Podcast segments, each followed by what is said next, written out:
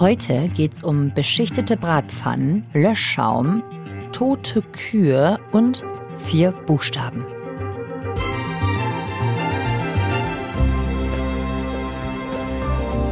PFAS. Ausgesprochen PFAS.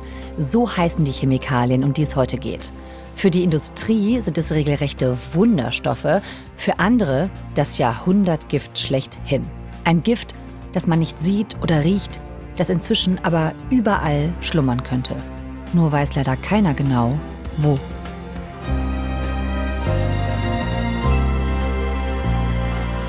Hier ist 11KM, der Tagesschau-Podcast. Ein Thema in aller Tiefe. Heute mit der Investigativjournalistin Katharina Felke vom NDR. Sie ist Teil eines europäischen Rechercheteams und das zeigt jetzt zum ersten Mal, dass weit mehr Orte mit dem unsichtbaren Gift verseucht sein könnten als bislang bekannt. In Europa und hier in Deutschland. Mein Name ist Viktoria Michalzack. Heute ist Donnerstag, der 23. Februar.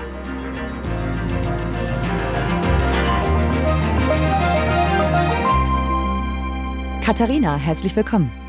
Hallo.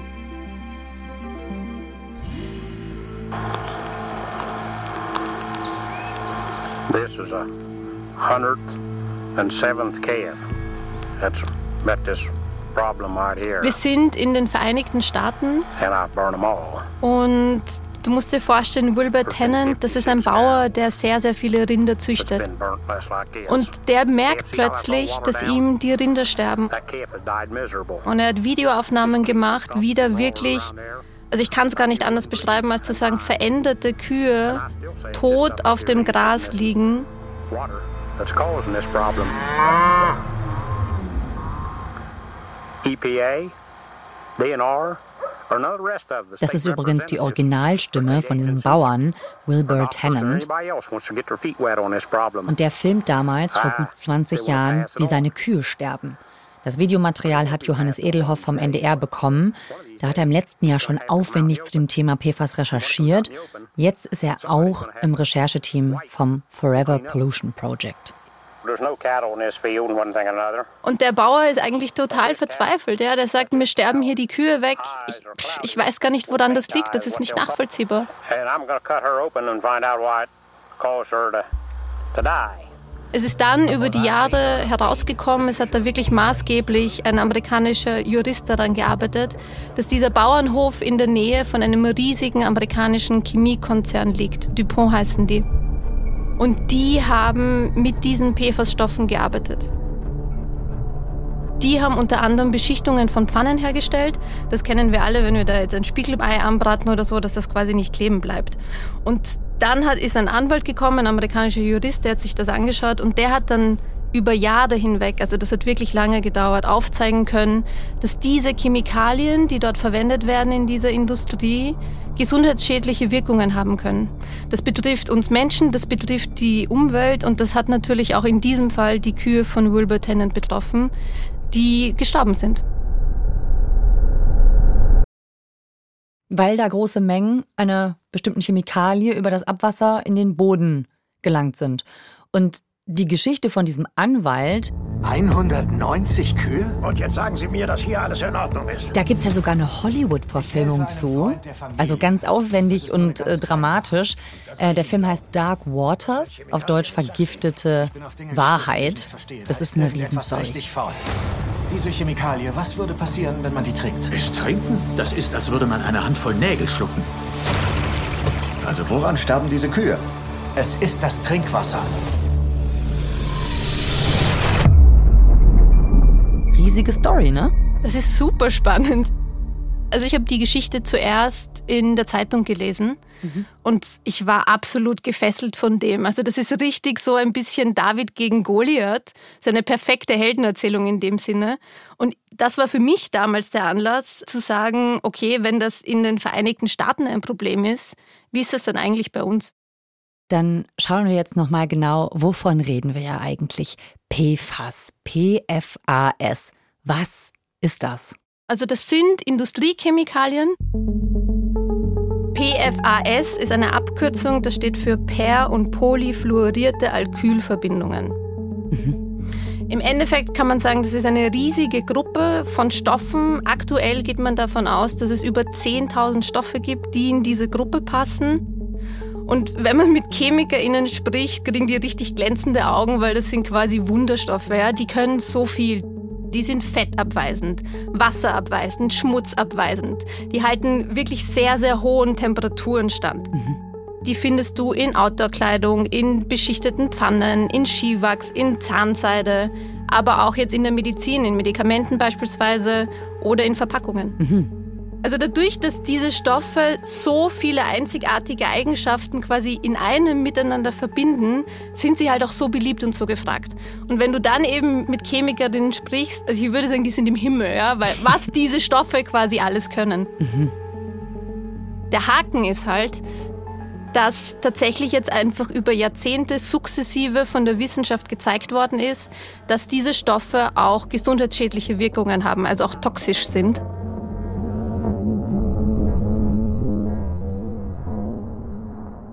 Also wenn man sich wissenschaftliche Studien anschaut, und ich würde auch sagen, da hat sich in den vergangenen Jahren die Forschungslage wirklich noch einmal weiterhin verdichtet, gibt es sehr, sehr viele gesundheitsschädliche Wirkungen, die mit diesen PFAS in Verbindung gebracht werden.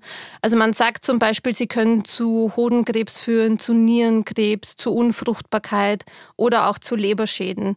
Es gab letztens auch erst eine Studie, die gesagt hat, sie können bei Kindern und Jugendlichen zu Immunschwäche führen. Also das führt beispielsweise dann auch dazu, dass Impfungen von dem Körper nicht so gut verarbeitet werden können. Gerade jetzt denken wir an die Pandemie, die wir jetzt hatten oder auch noch immer haben in einem gewissen Maße. Da spielen Impfungen natürlich eine ganz, ganz wichtige Rolle. Und das ist ein bisschen so, wie soll ich sagen, die Gegenseite zu diesen ganzen wunderbaren Eigenschaften auf der einen Seite, wo man sich jetzt natürlich sukzessive fragen muss, okay, wenn es offensichtlich so eine Vielzahl an negativen, wirklich gesundheitsschädlichen Wirkungen gibt, die von der Wissenschaft mit diesen Stoffen in Verbindung gebracht werden. Muss man die dann eigentlich nicht regulieren? Manche von diesen PFAS, bei denen das erwiesen ist, die wurden ja auch verboten oder eingeschränkt, reguliert, mit Grenzwerten zumindest, oder? Jein. Also es gibt einen der bekanntesten Vertreter, PFOS, heißt der, der wurde 2006 in der EU verboten. Hm. Grundsätzlich muss man aber sagen, es gibt für diese Stoffe, obwohl man all diese gesundheitsschädlichen Effekte mehr oder weniger sehr lange schon kennt, Dafür gibt es keine Grenzwerte. Es gibt hm. keine Regulierungen.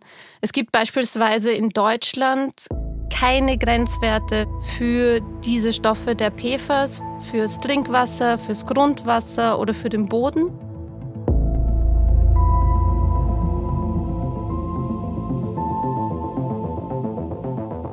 Also nochmal zusammengefasst. Es gibt ganz bestimmte chemische Verbindungen, die sind für die Industrie wahnsinnig nützlich, weil sie Produkten eben ganz besondere Eigenschaften verleihen können. Natürlich Produkte, die wir auch gerne im Alltag nutzen, so wie Pfannen, an denen nichts kleben bleibt, Zahnseide, Regenjacken. Aber das große Problem ist, PFAS können Menschen und Tiere schädigen aber verboten sind die allermeisten nicht. Katharina, wir beamen uns jetzt zurück ins Jahr 1989. Wo sind wir hier? Also wir sind in Hamburg. Es gibt Raffinerien und es gibt natürlich Shell. Ich glaube, jeder kennt Shell so als Unternehmen. Und die hatten hier eine Raffinerie Großfeuer in der Raffinerie der deutschen Shell Und die hat Hamburger begonnen zu brennen. Hat heute Morgen ein Todesopfer und mindestens zwei Verletzte gefunden. Bilder vom Unglückstag. Und das war so ein riesiger Brand.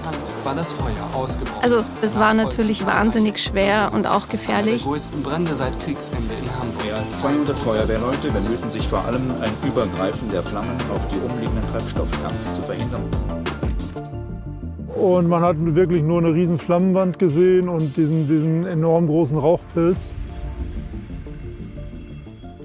Es war nur äh, wirklich der Gedanke bei uns allen, hoffentlich kriegen wir das in den Griff, hoffentlich äh, hält der Tank stand. Es ist ein Feuerwehrmann, Werner Nöltgen heißt er, und der war damals bei diesem Großbrand dabei. Mit normalem Wasser bekommen Sie Flüssigkeiten nicht gelöscht, gerade diese Dinge, die hier gebrannt haben. Löschmittel für Flüssigkeiten ist Schaum. Ein Schaumteppich rund um den Tank 509 soll ein erneutes Aufflammen des Feuers verhindern. Man muss zum einen wissen, Schaum reicht nicht, wenn man ihn nur zwei Zentimeter über eine brennbare Flüssigkeit packt, sondern man sagt, 50 Zentimeter ist so eine Schicht, die man braucht, damit es wirklich wirkt, weil man steht praktisch bis zum Knie oder bis zum Mitte Oberschenkel in diesem Schaum. Und da kommen wir jetzt wieder zu diesen PFAS, weil es gibt eigene Löschschäume, in denen diese PFAS enthalten sind. Und diese Löschschäume sind jahrzehntelang benutzt worden, auch weil sie wieder so einzigartige Eigenschaften haben. also du könntest damit sogar eben Öl auf dem Wasser löschen. Also das sind dann quasi die Superlöschschäume. Mhm. Und die sind dort in großen Mengen eingesetzt worden, verständlicherweise, wenn ich jetzt sage, ich habe da vor mir einen Großbrand, um diesen Brand zu löschen. Und diese Löschschäume sind aber natürlich danach sukzessive in den Boden gesickert mhm. und von dem Boden dann sukzessive ins Wasser gesickert. Und all diese Industriechemikalien, die da drinnen waren, sind natürlich diesen Weg mitgegangen. Dann werden diese Stoffe gelöst und teilen sich dann dem Stauwasser, das ist der oberste Grundwasserhorizont, oder auch dem tieferen Grundwasserleiter mit. Und wenn sie dann da drin sind, dann bewegen sie sich mit dem Grundwasser und fließen, strömen dann mit diesem Grundwasserstrom ab. Das ist Irmgard von Kalben, die arbeitet für die Umweltbehörde in Hamburg. Und die hat uns einerseits erzählt, eben, wie schwierig es ist, dieser PFAS-Gruppe irgendwie Herr zu werden, wenn die einmal im Wasser ist, weil sich die so gut verbreiten kann. Und gleichzeitig auch, was Hamburg versucht, um trotzdem irgendwie ein Gefühl dafür zu bekommen, wie groß ist überhaupt die Belastung die sagen, wir schauen uns einmal an, wo gab es denn damals Großbrände? Und da kommen wir vielleicht wieder eben zu diesem Brand in der Schelle-Raffinerie 1989. Das heißt tatsächlich, die gehen teilweise das Pressearchiv durch, weil das mhm. ihre einzige Möglichkeit ist, um irgendwie ein Gefühl dafür zu bekommen, wo könnten denn in dem Fall eben Löschschäume mit PFAS eingesetzt worden sein, dass wir dann sagen, okay, wir messen da mal an diesen Orten, um zu schauen, gibt es ein Problem oder gibt es keins. Mhm.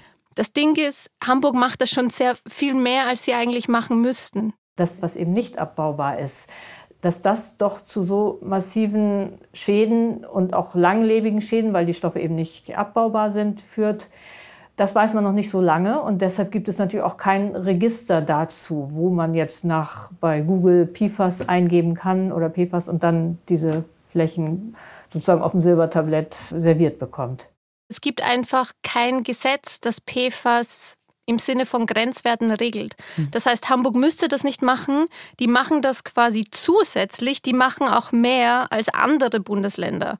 Aber dadurch, dass es kein Verbot gibt, wissen wir auch nicht, wo wie groß die PFAS-Belastung sein könnte, weil es ja nirgendwo systematisch erfasst werden muss. Hm. Das bedeutet, es stecken potenziell giftige Chemikalien in unseren Böden und im Grundwasser, aber wir wissen eigentlich gar nicht, wo genau und in welcher Konzentration.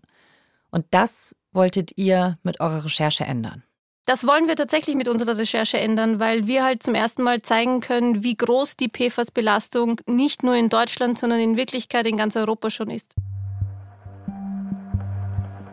Ich glaube, es war so vor einem Jahr, sind internationale Kollegen auf uns zugekommen, von Le Monde beispielsweise, und haben gesagt, wir haben da eine Idee, da soll ein Verbot kommen von dieser Stoffgruppe PFAS. Wir würden uns das gerne einmal anschauen. Habt ihr mhm. Lust? Wollen wir da irgendwie die Kräfte bündeln und sagen, wir schauen uns das gemeinsam für ganz Europa an? Mhm. Und wir haben gesagt, ja, sofort. Ich bin nicht die Einzige, die vorher schon zu PFAS gearbeitet hat. Ich habe auch noch andere Kollegen und Kolleginnen, die dazu schon gearbeitet haben. Also hier in Deutschland ist es eine Kooperation zwischen NDR, WDR und Süddeutscher Zeitung. Mhm. Dann haben wir noch von den internationalen Partnern eben Le Monde in Frankreich. Wir haben aber auch Kollegen und Kolleginnen in den Niederlanden. Und jetzt kommen sukzessive immer mehr neue europäische Medien hinzu. Also insgesamt 18 europäische Partner, weil wir in dieser Recherche gemerkt haben, wir sammeln so viele Daten und so viele Informationen, wir können das alleine gar nicht irgendwie auswerten und aufbereiten. Ja. Und da ist es doch das Beste zu sagen, du hast aus jedem Land Menschen, die sich auskennen, die die Gesetzgebung kennen, die auch vielleicht die Orte kennen, an denen die PFAS-Belastung vorherrschen könnte. Und insofern haben wir das alles geteilt. Das heißt, das sind super, super viele Leute, die sich da vorgenommen haben, wir finden raus, wo PFAS sind, um quasi so eine Karte zu erstellen und laufen gemeinsam los mit diesem Ziel. Wie macht man das denn? man, ähm, da lachst du direkt. ja, das ist. ähm, ich würde sagen, wir haben sehr, sehr viele Anfragen gestellt. Also es gibt quasi Gesetze, ein Informationsfreiheitsgesetz zum Beispiel oder ein Umweltinformationsgesetz. Das bedeutet tatsächlich, ich habe rechtlich das Recht, nach solchen Informationen bei Behörden zu fragen. Das haben wir ausgeschöpft. Also von A bis Z. Okay, das heißt, ganz viel E-Mails schreiben, anrufen, nachfragen, ja. Papierkram. Du kannst dir vorstellen, ich sitze in einem ganz typischen Büro, da ist ein Tisch, da steht ein Computer drauf. Es wird irgendwie sukzessive dunkel draußen und du sitzt noch immer an diesem Tisch und klickst dich irgendwie durch Excel-Tabellen, um zu schauen, habe ich auf diese Anfrage schon eine Antwort bekommen? Wenn nein, schreibe ich denen jetzt nochmal quasi eine Erinnerung. Wenn ich schon eine Antwort bekommen habe, habe ich die überall eingetragen. Also ich habe mich da tatsächlich ich weiß nicht, tagelang und auch jetzt erst am Wochenende durch diese Excel-Tabellen irgendwie geklickt, um ja zu schauen, dass wir alle Daten haben, dass wir alle Informationen haben, dass wir mit allen gesprochen haben, die eigentlich mit diesem Stoff in Berührung gekommen sein müssten. Und was soll ich sagen, ich habe die letzten Tage mich nur noch von Käsebroten ernährt. Also meine Kollegen und Kolleginnen haben mir dann immer wirklich dankenswerterweise aus der Kantine ein Käsebrot mitgenommen und ich würde sagen, das war so die letzten Tage mein Mittag und mein Abendessen. Oh. Weil, ja, also ich mag Käse, aber was soll man machen? Ja, es ist einfach, das sieht man halt nicht. Ja, es ist wahnsinnig ja. viel mühselige und eigentlich undankbare Arbeit, durch ja. diese ganzen Tabellen irgendwie zu gehen, um sicher zu gehen, dass man jetzt alle Daten gesammelt hat und das auch ausgewertet hat. Aber es ist natürlich die Grundlage für unsere gesamte Recherche. Ja, ja, Investigativjournalismus eben doch manchmal einfach ganz, ganz zähe Büroarbeit. Ne? Jetzt ist natürlich die große Frage, was ist dabei rausgekommen? Wie sieht diese Karte aus, die ihr versucht habt zu zeichnen? Davon, wo die PFAS in der Umwelt sind. Wir können zum ersten Mal zeigen, für ganz Europa, wo es tatsächlich verschmutzte, also mit PFAS belastete Orte gibt. Diese Karte hat zwei Ansichten. Diese erste Ansicht sind bestätigte Messungen. Also das heißt, eine Behörde hat über diesen Fall berichtet, hat sich damit beschäftigt. Da haben wir alleine in Deutschland über 1500 dieser Orte, wo klar ist, dort sind PFAS im Boden oder im Wasser.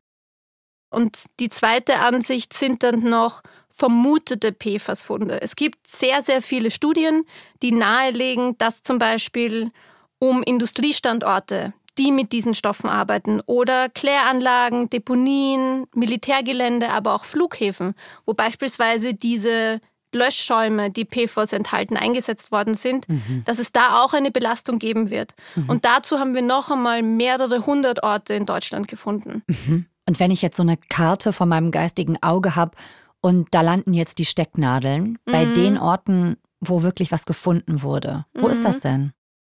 Das ist in ganz Deutschland. Also es gibt kein Bundesland, in dem das nicht ist. Ja. Wenn du da rauszoomst, also weil wir ja auch gesagt haben, wir machen das mit internationalen Partnern, in ganz Europa haben wir 17.000 Orte. Mhm. Also das ist einfach ein Problem, das hat Ausmaße angenommen, wenn diese Chemikalien einmal in der Umwelt sind, die gehen nicht mehr weg. Mhm. Und das sieht man halt jetzt auch. Ja. Und bei diesen 1500 Orten in Deutschland, äh, wo man das gefunden hat, das sind dann Orte, wo man sieht, aha, da ist ein Industriestandort, also zum Beispiel eine Chemiefirma oder eine Kläranlage, sowas in der Nähe, das lässt sich schon miteinander in Verbindung bringen. diese Industriestandorte sind in der zweiten Ansicht in der vermuteten Layer. Also du siehst, Ah, wir okay. sind, obwohl das eigentlich so belegt ist, wir sind sehr konservativ vorgegangen. Mhm. Es waren 1000 Fälle, in denen wir gesagt haben, wir würden vermuten, dass es dort eine PFAS-Belastung gibt. Mhm. Wir haben die alle einzeln konfrontiert. Das heißt, wir haben uns das aufgeteilt und jeder von uns hat an jeden einzelnen Fall eine Anfrage geschickt und gesagt, wir beschäftigen uns mit dieser Thematik. Haben Sie sich damit auseinandergesetzt? Haben Sie schon einmal nach PFAS gemessen? Die große Mehrheit hat nicht danach gemessen. Das heißt, wir kommen immer wieder zu dem Punkt zurück, dass man sagt, wenn diese Stoffe überall schon sind, wenn es seit Jahrzehnten eine Forschungslage gibt, die sagt, diese Stoffe führen zu gesundheitsschädlichen Konsequenzen, wieso schaut man sich das nicht systematisch an? Wieso wird nicht danach gemessen? Wieso gibt es keine Grenzwerte im Wasser oder im Boden? Ich hoffe, dass wir dann sehr schnell dazu kommen zu sagen, wir müssen diese Stoffe nicht mehr, wir dürfen diese Stoffe nicht mehr in diesem Umfang in die Umwelt freisetzen, weil sich die Karte sonst natürlich immer weiter einfärben wird. Das sagt unsere Bundesumweltministerin, die Steffi Lemke, die möchte das offensichtlich verbieten. Und damit ist Deutschland einer von fünf EU-Staaten, die ein komplettes Verbot für diese ganze Stoffgruppe von allen PFAS fordern. Wer denn eigentlich noch außer Deutschland? Also das, ich glaube, es war so vor zwei Wochen, dass sie diesen Gesetzesvorschlag eben präsentiert haben und es haben fünf Staaten gemacht. Es ist äh, Dänemark, die Niederlande, Schweden, Norwegen und eben auch Deutschland, die vorgeschlagen haben auf Europaebene. Also es gibt eine eigene Chemikalienagentur quasi für Europa und die schlagen jetzt eben vor, dass diese komplette Stoffgruppe verboten wird. Okay. Und das auch in, in relativ kurzer Zeit. Also es soll ein paar Jahre lang quasi so Übergangsfristen geben, damit natürlich jeder Zeit hat, sich darauf vorzubereiten. Aber ich habe das zumindest so gelesen, dass man das jetzt eigentlich schon relativ schnell einfach aus der Produktion heraus haben will, weil wir haben es ja schon gesagt, wenn die einmal da sind, die wird man eigentlich nicht mehr los, diese Stoffe. Ja, jetzt haben wir nur eigentlich gesagt, die Industrie und Chemiker, die lieben ja diesen Stoff, so hast du es gesagt. Dieser Stoff ist ja ein totaler Erfolg, ein totales Erfolgsprodukt für Hersteller. Wie gut kommt das denn an, dieses Verbot? Was glaubst denn du? Ja, genau. Also, Also, ist wahrscheinlich nicht so einfach, wahrscheinlich das durchzusetzen, ne? Nee, also, also ganz klar, wie soll ich das sagen, die Industrie freut so ein Verbot überhaupt nicht. Also auch da haben wir wieder gemeinsam quasi mit den internationalen Kollegen sehr, sehr viele Dokumente aus Brüssel, aber auch aus Berlin angefragt und ausgewertet. Also ich glaube, es waren auch wieder über 1000, um ein bisschen ein Gefühl dafür zu bekommen, ja, also wie das eigentlich von Industrievertretern aufgenommen wird, dass hier ein Verbot kommen soll. Auch schon im Vorfeld. Das dauert ja auch, bis so ein Gesetzesentwurf ausgearbeitet wird. Und ob die dagegen lobbyieren. Und das tun sie auf jeden Fall. Was genau machen die? Wie gehen die Industrieverbände und Konzerne da vor? Also bis dato war es so, alleine diese Frage, inwieweit PFAS eingesetzt werden sollen oder es Grenzwerte geben soll in Deutschland, das läuft ja schon allein mehr als zehn Jahre nur hier bei uns. Und damals war, ich würde das jetzt so ein bisschen kurz zusammenfassen, die Taktik zu sagen, naja, schauen wir mal. Wir verzögern das, ich nenne es jetzt verzögern. Wir machen ein, noch einen runden Tisch, wir machen noch einen runden Tisch, wir setzen uns noch einmal zusammen. Also es gibt einfach wahnsinnig viel zu besprechen. Das gibt es tatsächlich bei so einem komplexen Thema.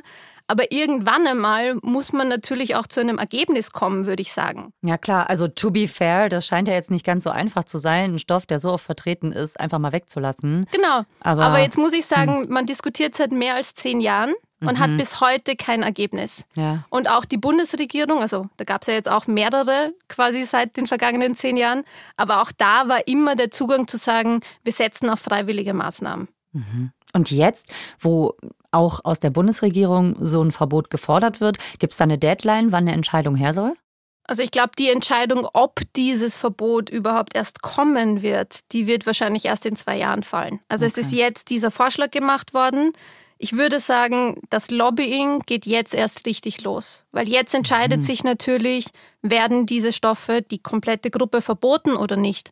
Und die zwei Argumente, die ich bis jetzt gesehen habe, sind eben einerseits zu sagen, man zögert es hinaus, man möchte längere Übergangsfristen, also halt so viel Zeit wie möglich noch verstreichen lassen, bis da etwas verboten wird.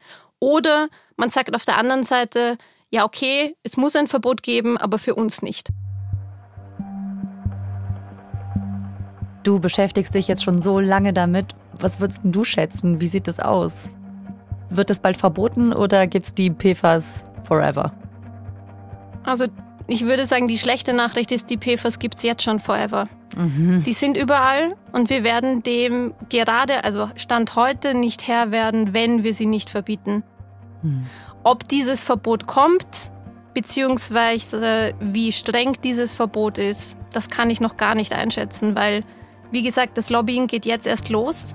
Und ich glaube, die nächsten zwei Jahre werden einfach entscheidend dafür sein, ob du tatsächlich auf EU-Ebene ein Verbot hast, dass diese Stoffe ja, verbietet, damit wir sukzessive einfach dieses ganze Ausmaß das von der PFAS-Belastung, das wir schon haben, regulieren können. Oder ob es dann so viele Ausnahmen geben wird, dass das ein Verbot letztlich ist, das diesen Titel eigentlich gar nicht verdient.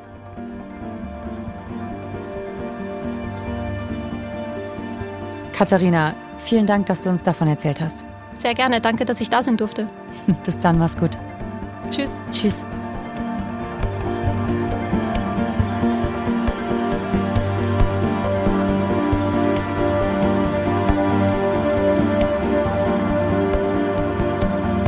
Das war 11KM, der Tagesschau-Podcast für heute, mit Katharina Felke, Investigativreporterin vom NDR.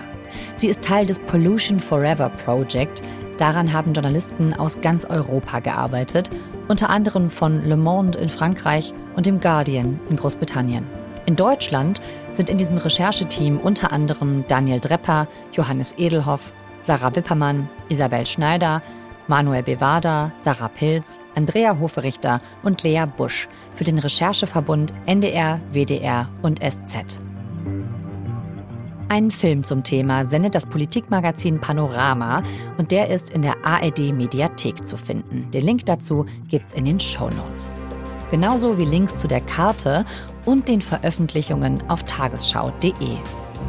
Und wir, 11KM, sind in der Audiothek und überall, wo ihr Podcasts hört. Und wenn ihr schon mal da seid, dann lasst doch gern ein Abo da. Autor dieser Folge ist Marc Hoffmann. Produktion Fabian Zweck, Christine Dreier und Gerhard Wechow. Redaktionsleitung Lena Gürtler und Fumiko Lipp. 11KM ist eine Produktion von BR24 und NDR Info. Mein Name ist Viktoria Michalzack. Wir hören uns morgen wieder. Tschüss.